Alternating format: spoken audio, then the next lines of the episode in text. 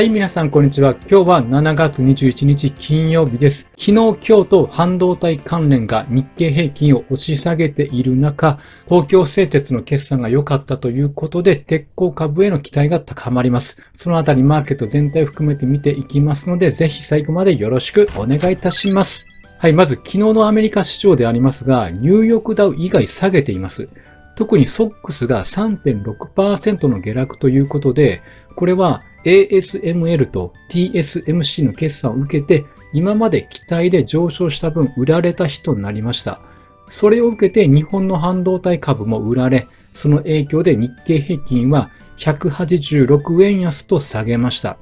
で一方、為替は一時138円まで円高トレンドでありましたが、再び141円と円安方向に動いております。しかし今日はこの円安の効果はなく、半導体関連の影響が大きくて下げた人になりました。でこちらが SOX のチャートであります。23年からは、ま、上昇トレンドで上げと下げを繰り返しながら上昇してきております。でちょうど今25日移動平均線まで降りてきた状態であります。で直近はこの25日移動平均線がサポートとなっていましたけども、ただこの時と今とでは状況が大きく変わっています。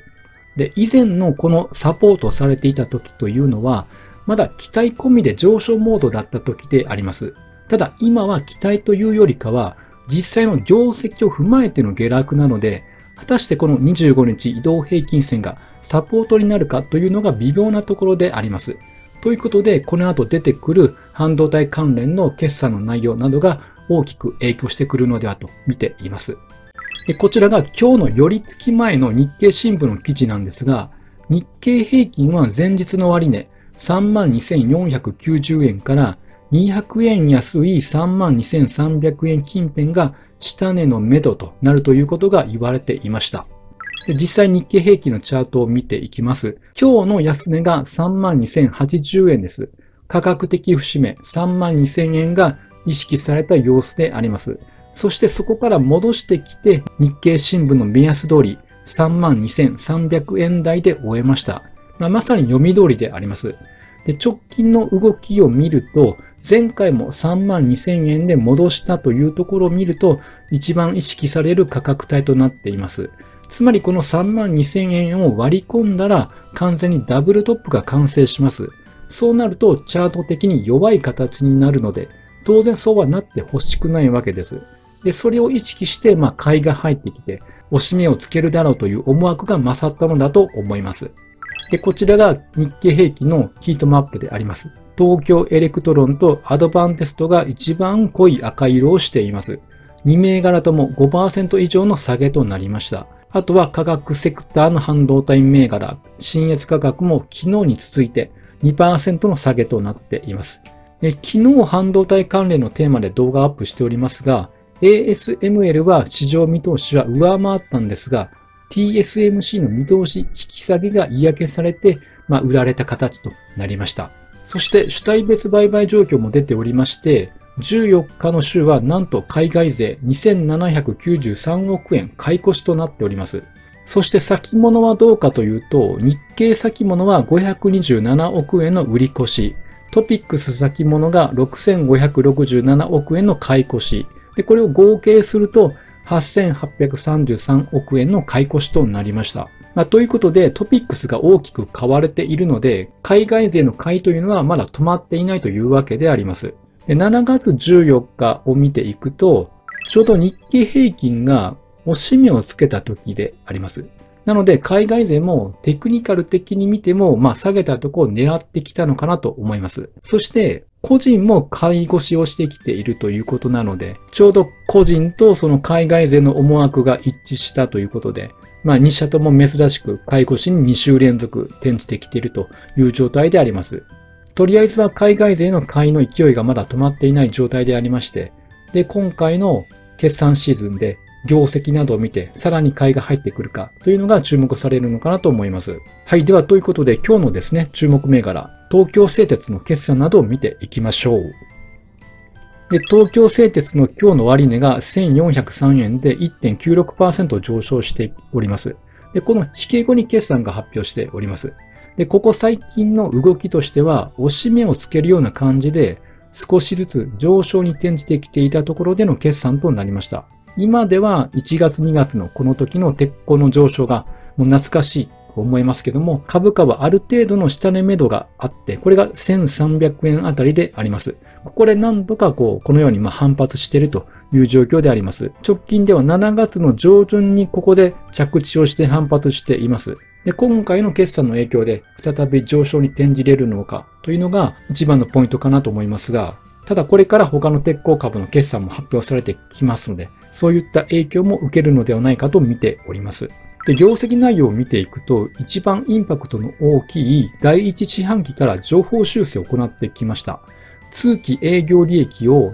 310億円から360億円に修正してきております。で、あと直近3ヶ月の実績である4月から6月期の売上営業利益率が前年同期比8%から12%に改善してきています。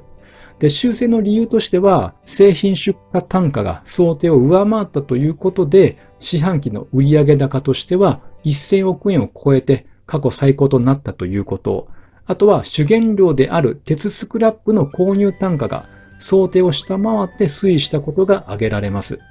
では、決算を受けて時間外の動きがどうなったかというと、これ19時現在のチャートなんですけども、1500円台ということで、約100円上昇してきております。3時から上昇に転じてきているので、やはりこの決算が交換されて買われてきたのだと思われます。で、気になるのが、鉄鋼といえば日本製鉄だと思います。そちらも見ていきましょう。日本製鉄は時間外で3100円。今日の終値が3065円ということで、約35円、まあ、上昇してきているということであります。チャートを見ると、やはりこの3時以降に上昇に転じてきているので、東京製鉄の決算の影響があるのかなというふうに見ております。でここで日本製鉄のチャートを見ていきますと、株価は再び3000円台を回復してきています。前回の決算の時は非常にインパクトがあった日でありました。まず5月9日に JFE の決算があって、それが良くて、釣れ高をしました。で、翌日に日本製鉄の決算があって、で、期待込みで上げていたんですけれども、決算発表後、現役見通しということで、今まで期待で買われていた分、一気に売られてこのように大きな陰線となりました。誰もが高決算を予想していたんですけども、今回の減益というのは在庫調整が発生したためなんです。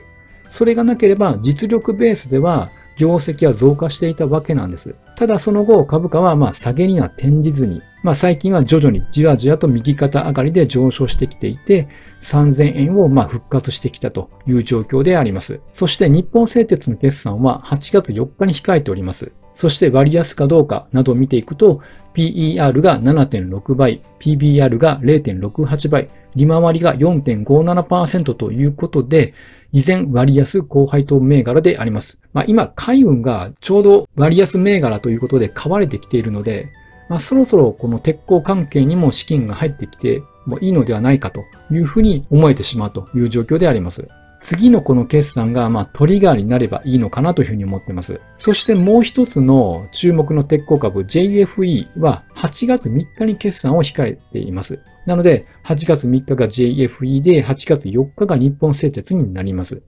で、今日も JFE は上昇してきていて、年初来高値を更新してきています。で、アメリカでは上昇している銘柄が決算後売られたりしているので、まあ、決算前にここまでこう上げてきているので気になるところではあります。やはり目先としては8月上旬、まあ、神戸製鋼の決算もあって、それが8月8日であります。なので、8月上旬あたりというのは、この鉄鋼株の決算の内容によって株価が大きく動いていくのではないかというふうに見ております。はい。では本日は以上となります。音声でお聞きいただいている皆様、いつもご視聴していただきありがとうございます。このような感じで役立つ株式マーケットの内容をお伝えしております。ぜひフォロー、いいねしていただけると嬉しいです。それではまた次回お会いしましょう。